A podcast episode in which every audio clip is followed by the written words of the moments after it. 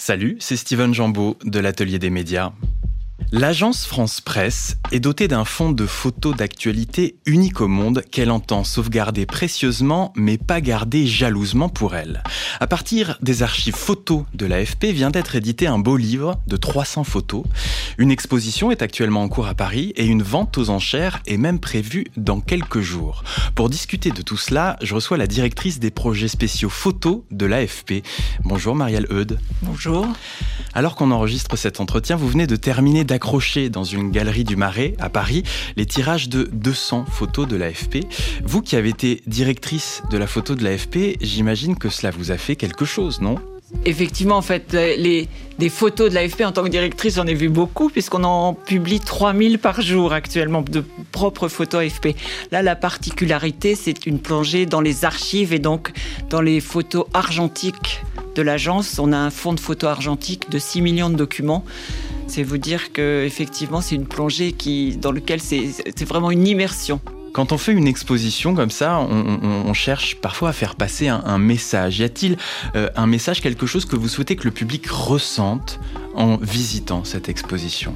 Alors c'est deux choses différentes. Le message, euh, s'il y avait un message à faire passer, c'est que l'agence France Presse que beaucoup de gens connaissent en tant qu'institution est, assez peu connue du grand public en fait. C'est-à-dire qu'on est effectivement l'une des la plus ancienne agence de presse au monde, mais on est aussi l'une des plus grandes agences photo de presse. Et ça, c'est assez peu connu. Donc le message, c'est de sans doute de faire passer le, le fait que l'AFP, c'est aussi une grande agence photo et avec des auteurs photographiques. Après, l'impression, l'impression de cette exposition, c'est autre chose. Et cette exposition, c'est un peu conçu comme on écrirait un journal. Un journal, comme chacun chez soi peut écrire un journal. Là, c'est un journal en images où chaque photo est un peu, selon les mots de Michel Poivert, qui fait la préface du livre, qui est historien de la photographie, une capsule temporelle. C'est-à-dire, vous prenez la photo comme si elle avait été enterrée depuis des années, et là, vous avez à chaque image que vous sortez, que vous voyez dans l'exposition, vous avez une espèce d'atmosphère de l'époque qui ressort et qui vous saute à la figure. Et en fait, cette exposition photo par photo, c'est un puzzle, un puzzle de capsules temporelles qui vous dessine ce journal sensible de l'histoire. Alors évidemment, on voit des grands moments de l'histoire, euh, depuis la Commune de Paris en 1871, des images de nombreux conflits, les guerres mondiales, la guerre d'Espagne, l'Indochine, la guerre du Golfe, le premier vote des femmes françaises, mais aussi des images de célébrités comme Marcel Cerdan, Louis Armstrong, euh, Josephine Baker. Mais il y a des, des images aussi du quotidien, dire que des tranches de des scènes de la vie peuvent raconter l'ère du temps, voire la grande histoire. En fait, c'est ça, avec le temps, les images, elles prennent des rides, mais elles prennent de la poésie. Et le regard change, en fait. Des images que, en tant qu'agence de presse, au moment où elles sont publiées, on n'avait pas forcément ressenti la force de l'image. Avec le temps qui passe, il y a une espèce d'art et de poésie qui s'en dégage et, qui vous renvoie justement cette atmosphère de l'époque. C'est quoi cette poésie? C'est la lumière, c'est le grain, c'est ah c'est beaucoup la lumière, les cadrages. Euh, effectivement, c'est un regard, c'est un regard de photographe qui n'est donc plus forcément lié à l'actualité du jour et donc on regarde en tant que photographie et non plus comme en tant que document, passage d'information. Vous étiez la directrice de la photo de l'AFP et, et à ce titre garante de la cohérence des images de l'agence. Quel est le lien entre toutes ces images-là que l'on a dans, ce livre et, et dans cette exposition? En fait, les images d'aujourd'hui, chaque image d'aujourd'hui d'actualité, ce sont les images d'archives de demain. La cohérence, c'est justement montrer ce cheminement d'une agence de presse née en 1835 et cette histoire qui se poursuit jusqu'à aujourd'hui, c'était à l'époque des photographies d'information. C'est ce qu'on fait aujourd'hui et chaque photographie d'information aujourd'hui dans 8 jours, 10 jours, 15 jours, ce sont des photos d'archives qui déjà commenceront à être regardées autrement. Et comment faire une sélection dans le fonds argentique de l'AFP Donc 6 millions de documents, dont 350 000 plaques de verre. Concrètement, comment on fait? Comment euh, vous êtes-vous lancé dans ce travail-là? On fait des carottages. Ça veut dire quoi des carottages au hasard, comme on va, comme, on va dans, une montagne, dans un glacier, aller, aller voir qu'est-ce qui se passe là-dessous. Voilà, on fait, on fait un petit carottage et on, et on pique des, des, éléments et on regarde. On s'est arrêté par le regard en fait. Alors vous avez donc une pièce sécurisée avec des étagères, euh, des, des, fiches papier. Oui, on a tout ça. On a, on a des armoires métalliques des armoires avec rouleaux, des tiroirs, des boîtes rangées, des, couloirs de, de boîtes rangées sécurisés bien sûr. Et puis tout cela est inventorié sur des petites fiches cartonnées. Les plus anciennes sont écrites à la plume et jusqu'à aujourd'hui informatisées. Alors, ce qui est intéressant aussi, c'est que pendant longtemps, euh, la, démarche d'auteur, le nom du photographe même, euh, n'était pas mentionné. Donc, il y a certaines de, vos photos d'archives sur lesquelles dont on ne connaît pas l'auteur la plupart de nos photos d'archives, on ne connaît pas l'auteur. En fait, c'était un peu la tradition des grandes agences de presse, c'est de s'effacer derrière l'information. L'auteur de l'image, comme l'auteur des textes, n'avait aucune importance. Ce qui était important, c'était la garantie offerte par la marque et l'information. Donc, on c'est un peu les, les forçats de l'information hmm. de tous les agenciers, de toutes les agences de presse internationales. Et ça, ça a été un peu la, loi jusque euh, au milieu du XXe siècle, ou plus, plus exactement la fin du XXe siècle, où tout a commencé à être signé et reconnu Aujourd'hui, il y a certains auteurs qu'on a retrouvés parce qu'on a aussi des documents d'échange euh, dans notre documentation écrite, des échanges entre les rédacteurs en chef de l'époque et les, journalistes ou photographes de l'époque. Donc on peut retrouver la trace, mais la plupart de ces documents n'étaient pas signés. Moi, quand j'ai commencé à l'agence il y a déjà bien longtemps, on signait pas les papiers non plus et on signait pas, on signait déjà les photographies, mais pas encore les articles. Donc il doit y avoir un véritable casse-tête en matière de droit des images pour le travail de valorisation du fonds d'archives photographie de l'AFP que vous menez. Oui, c'est vrai. Et c'est vrai qu'on expose et qu'on ne vend que les, photos dont on est sûr des droits. Et parce qu'il y a de nombreux accords entre des images qui ont été récupérées à certaines époques, rachetées au fur et à mesure que des agences ou des, ou des détenteurs de droits disparaissaient. Donc oui, il, faut, il, faut, il faut tracer tous ces droits, bien évidemment.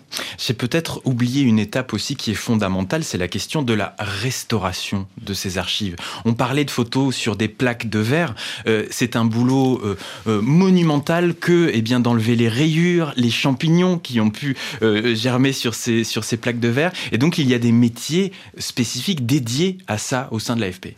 En fait, nous sommes la seule agence de presse euh, mondiale à avoir gardé au sein de la, au sein de l'agence un service spécialisé dans le traitement de l'image, le laboratoire expertise d'image. Ce n'est pas externalisé. C'est pas externalisé, c'est au sein de l'agence et on et c'est un, un service clé pour la restauration. C'est vraiment des experts. La restauration d'une image il y a la restauration du négatif et il y a la restauration numérique de l'image. Et la restauration d'une image, ça peut prendre euh, de une heure à plusieurs jours parce qu'il y a effectivement des rayures, des champignons, des parties qui ont pu être abîmées, effacées sur le négatif lui-même ou sur la plaque de verre.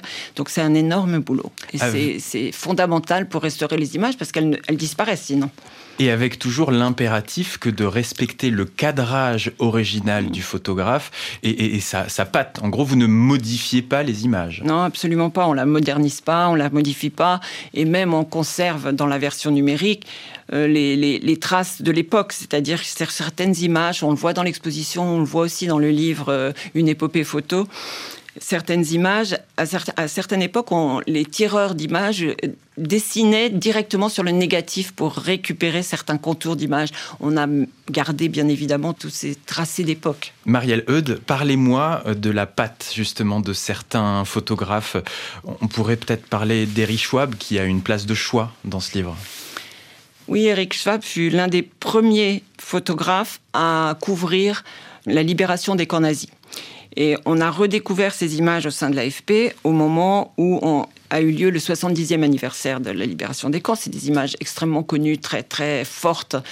Euh, et à cette occasion, on s'est repenché sur le fond de Eric Schwab à l'agence. Il a travaillé jusqu'à euh, jusqu'à la fin des années 40, tout début des années 50.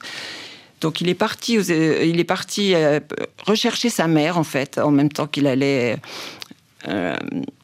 en même temps qu'il allait avec l'armée américaine, il part rechercher sa mère qui avait disparu dans les camps. Et il couvre ça et, il retrouve sa mère d'ailleurs, dont il n'a fait aucune photo. Et juste après, il est parti s'installer aux États-Unis et là, il a couvert la vie. Et il y a énormément de, photos de, de, vie quotidienne aux États-Unis qui sont magnifiques. Il a un travail de cadrage et surtout de la lumière très très fort. C'est un vrai regard d'auteur, Eric Schwab. Il y a une vingtaine de ses photographies dans l'exposition et la vente aux enchères du, 5 novembre. Parlons de cette vente aux enchères donc, qui va avoir lieu dans quelques jours au sein de la galerie. Euh, ces tirages sont visibles sur le site de rouault.com. On, on, voit donc une collection fantastique d'images. C'est la deuxième année, hein, précisons-le, que l'agence France Presse propose ces photos aux enchères. L'an passé, la vente avait totalisé près de 300 000 euros, donc un gros succès et, notamment les photos qui avaient été vendues le plus cher, c'était des photos de Gainsbourg et de Chirac. Ce sont des, personnalités. Oui, c'était des photos connues de tout le monde. Tout le monde ne sait pas que ce sont des photos de l'AFP, mais ce sont des, photos que tout le monde a vues. Donc c'était Serge Gainsbourg en train de brûler un billet de, 500 francs et puis euh, Chirac en train de, passer, de passer le tourniquet du métro. Le tourniquet du métro, exactement. Cette vente, c'est vrai que c'était notre première entrée sur le marché de l'art. Et elle a très bien réussi parce qu'on a tout vendu. La particularité, c'est qu'effectivement, il y a des œuvres comme ça très iconiques qui sont envolées, mais il y a aussi de très nombreuses œuvres qui sont vendues à des prix tout à fait abordables. Et c'est vraiment une occasion d'acheter un moment d'histoire et d'acheter un bout de l'AFP. Euh, c'est d'une certaine façon. Et alors là, justement, cette nouvelle vente aux enchères, eh bien, euh, les prix des photos démarrent autour de 300 euros et vont jusqu'à 1200 euros. Vous vous attendez à quoi pour cette nouvelle vente? C'est un peu comme l'année dernière, c'est-à-dire j'ai pas d'attente particulière, le moment est complètement différent, c'est on est en pleine euh, inflation, c'est un autre. Je ne sais pas. Ce que j'espère, c'est que on vendra une grande partie des tirages exposés. En plus des tirages, on, lance les trois premiers NFT, euh, les éditions numériques d'œuvres euh, de l'AFP, notamment avec la photo de Gainsbourg de l'année dernière, qui est proposée en édition numérique. Donc les NFT, pour expliquer à nos, nos auditeurs, ce sont des clichés numériques authentifiés par un certificat qui est réputé infalsifiable. C'est ça, mais c'est surtout une façon d'amener sur le marché de la de, sur le marché de l'art des, collectionneurs différents. C'est des nouveaux collectionneurs, des nouvelles personnes attirées par ce genre d'exposition artistique. Donc j'espère vendre une grande partie. J'espère que l'exposition sera un succès et j'espère effectivement qu'au final, la quasi-totalité fera partie des, de, collections de, nouveaux collectionneurs privés. Marielle Eudes, qui est directrice des projets spéciaux de l'AFP, euh, l'agence indique que l'ensemble des fonds récoltés ira à la sauvegarde et à la restauration du fonds photographique de l'agence. L'idée, c'est quoi? C'est qu'à terme, peut-être, eh bien, euh, euh, ces archives puissent s'autofinancer? En fait, un fonds d'archives, s'il dort dans les tiroirs et dans les armoires métalliques, il ne sert à rien, il s'endort et il s'abîme pour le faire vivre, il faut l'exposer. Il n'y a pas forcément de raison de le ressortir d'un point de vue journalistique, parce que ce sont des images qui n'ont plus d'actualité et qui n'en auront pas forcément. Donc la seule façon de les faire vivre, c'est effectivement de les exposer, de les montrer au public. Et pour cela, il faut les conserver en bon état. Pour les conserver en bon état, c'est un énorme travail de effectivement conservation, sauvegarde. Sachant que sur les 6 millions de photos d'archives dont dispose l'AFP, seule une faible partie pour l'instant est numérisée. Exactement la numérisation, c'est un, gros, gros travail. Et surtout qu'une agence de presse, c'est pas une agence en grand blanc, c'est une agence d'information où les pellicules arrivaient, euh, elles étaient publiées, on en sortait une photo, deux photos, et ensuite, euh, les, euh, on les rangeait pas précautionneusement dans, une, dans un tiroir, pas nécessairement. Donc il y a un gros travail de restauration. Oui. Reparlons un Mais c'est l'histoire, c'est aussi la conservation de l'histoire, conserver les, les archives. Quelle est la place de l'argentique aujourd'hui à l'AFP ah bah, elle est réservée uniquement euh, à la documentation historique. Depuis 1900... Plus aucun des 450 non, depuis 1998, Depuis 1998, la totalité des boîtiers sont des boîtiers numériques. Enfin, à part pour des projets personnels, mais pour le travail, aucun des 450 photographes qui travaillent pour l'AFP à travers le monde n'est en argentique. C'est-à-dire que même pour des, portraits de grandes personnalités, euh, des, projets spéciaux, justement, euh, pas de travail argentique. On pourrait, on, pourrait faire euh, un projet particulier, one shot, pourquoi pas, mais non, dans le cadre global de l'agence. Non, mais on a été la première agence à basculer dans le tout numérique. Et puis pour la facilité d'une agence qui travaille dans 151 euh, pays du monde, qui est sur l'actualité, l'immédiateté. Euh, c'est sûr qu'aujourd'hui, euh, l'argentique ne, correspond plus tout à fait à ces critères. Merci Marielle Eudes. Je rappelle donc l'actualité que vous avez supervisée, le beau livre AFP, une épopée photo paru chez Fish Eye, l'exposition de l'argentique à l'iconique à la Elia Art Gallery à Paris jusqu'au 5 novembre et la vente aux enchères du coup le 5 novembre. Merci Marielle Eudes. Merci à vous. Directrice des projets spéciaux photo à l'AFP, l'agence France Presse. Merci d'être venue dans l'atelier des médias bientôt. À bientôt. Comme chaque semaine, on termine avec Mondoblog Audio qui fait entendre les voix de la communauté des blogueuses et blogueurs francophones de RFI. Cette semaine, c'est la mondoblogueuse burkinabé Fatim Touré que l'on va entendre.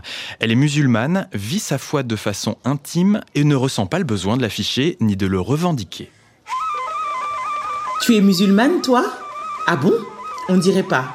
Cette phrase, je l'ai entendue souvent. Et la question que je me posais à mon tour était mais à quoi ressemble une musulmane? J'ai fini par comprendre pourquoi je ne ressemblais pas à l'idée que les gens se font d'une musulmane. Une amie avait tenté de me l'expliquer. Tu as l'air trop libérée pour une musulmane. Voilà, le mot est lâché. Libéré, donc libre. L'islam est donc pour certains une entrave aux libertés individuelles, une prison, un ensemble de restrictions surtout pour les femmes. Moi, je ne connais pas et ne pratique pas cet islam, heureusement. Pour eux, je suis trop extravertie, je parle et ris trop fort. J'ai des amis, je sors et surtout je dis ce que je pense. Et pourtant, je suis musulmane. Je ne me voile pas parce que je n'y suis pas encore prête. Je ne veux pas jouer à cache-cache avec Dieu, à mettre et enlever mon voile au gré de mes humeurs et des âges. Je le ferai quand je serai sûre que mon choix est définitif. Et pourtant, je suis musulmane. Je fais mes cinq prières avec parfois du retard. Je travaille à changer. Mais je ne vais pas le tatouer sur mon front. Je n'ai pas besoin que tout le monde le sache. Et pourtant, je suis musulmane. Je ne bois plus d'alcool depuis que j'ai la colopathie. Un verre de vin et je suis malade. C'est interdit pour moi, je le sais. Mais j'ai bu auparavant. Bon, jamais au point de me saouler quand même. Je ne mange plus de porc parce que j'ai tout simplement décidé d'arrêter de le faire. C'était le moment. Je savais pouvoir tenir et je le fais. C'est mon choix maintenant, même si j'en ai mangé auparavant. Et pourtant, je suis musulmane. J'ai fait bien d'autres choses interdites par les religions révélées et je ne pense pas que tous les non-musulmans iront en enfer. Je crois en l'être humain et je suis contre toute forme d'extrémisme. Il y a des croyants bons et des non-croyants bons, c'est tout. Je le dis parce que je suis musulmane. J'ai eu la chance de grandir dans mon pays, le Burkina Faso, où toutes les religions sont respectées, où il n'y a pas de nord musulman et de sud chrétien, où à chaque fête du ramadan et de la tabaski, je recevais tous mes amis d'autres religions et aussi ceux qui sont sans religion. Où à chaque fête de Pâques, de Noël, je faisais le tour de tous mes amis chrétiens pour me régaler. Et pourtant, je suis musulmane. Je suis une femme noire, je suis instruite, je suis optimiste, je ris aux éclats tant que c'est drôle. Je conduis, je voyage, je sors, je porte des jeans. J'aime passionnément et j'oublie vite ceux qui sortent de ma vie. J'aime lire et écrire. Je ne suis pas arabe. Je ne suis pas excisée. Et oui, parce que je rappelle que l'excision n'a jamais été un précepte islamique. Et pourtant, je suis musulmane. J'ai moi aussi jugé des gens selon leur apparence. Mais qui sommes-nous? Ce qu'il y a entre Dieu et sa créature, nul autre ne le sait. Laissons-le donc seul juge, car chacun répondra seul de ses actes. Face à l'image que renvoient les fous extrémistes et drogués de ma religion, qui sont seulement guidés par des intérêts économiques et sexuels, il est important de faire la part des choses. Les premières victimes de ces dingues sont des musulmans. Au Nigeria, au Kenya, au Mali, au Burkina Faso, en Birmanie, au Liban, en Turquie et à Paris. Si faire exploser des femmes et des jeunes pour tuer est une recommandation de la religion, alors ce n'est certainement pas la même religion que je pratique. Et pourtant, je suis musulmane. Ces gens ont leur propre lecture de livres saints, qu'ils n'ont d'ailleurs pour la majorité pas lus. Ils mélangent souvent religion et culture ancestrale et finissent par pratiquer une religion que seuls comprennent. Ces personnes existent malheureusement. Et pourtant moi, je suis musulmane. Mais tant qu'il y aura des inégalités, des injustices, de la xénophobie et du racisme, il y aura toujours un terreau fertile pour ces fous. Il faut s'attaquer aux causes réelles de la violence et ne pas faire d'amalgame. Moi, je suis musulmane, pratiquante et fière de l'être. Je ne suis pas une bonne musulmane. Je suis une musulmane qui travaille tous les jours à être une meilleure personne. Et Inch'Allah, j'irai à la Mecque si j'en ai la possibilité. Je suis une fille, une sœur, une femme, une épouse, une mère, une amie qui aime son prochain quelle que soit son origine et sa religion. Parce que je suis musulmane. mondoblog.org C'était la mondoblogueuse Fatim Touré qui, sur son blog, raconte ses aventures multiculturelles d'une Burkinabé. Cet épisode de Mondoblog a été préparé par Camille Deloche. Pour entendre nos blogueuses et blogueurs donner de la voix, rendez-vous sur mondoblog.org. Mondoblog audio est cette semaine dédicacé à notre blogueur belge Robert Génicaud, chantre de la belgitude, mort suite à une longue maladie. Robert était passionné par l'Europe, le cyclisme et la photo. C'est la fin de cette émission réalisée par Simon de Creuse. Si vous aimez l'atelier des médias, je vous rappelle que vous pouvez l'écouter en podcast dès le samedi matin sur Spotify, Apple Podcast, Deezer ou encore l'appli Radio France. Un commentaire et des étoiles sur les plateformes qui le permettent font toujours plaisir et ce type d'engagement permet à l'atelier des médias d'être davantage mis en avant et donc écouté. Pour me contacter, envoyez-moi un mail à l'adresse atelier.rfi.fr ou un message sur Twitter. Je m'appelle Steven Jambeau. La semaine prochaine, c'est une rediffusion que vous entendrez à la des entretiens avec deux personnalités des Civic Tech au Mali, Fatouma Harber de Tombouctou et Tidiane Togola de Bamako. Je vous donne rendez-vous dans deux semaines donc pour un nouveau numéro original de l'atelier des médias.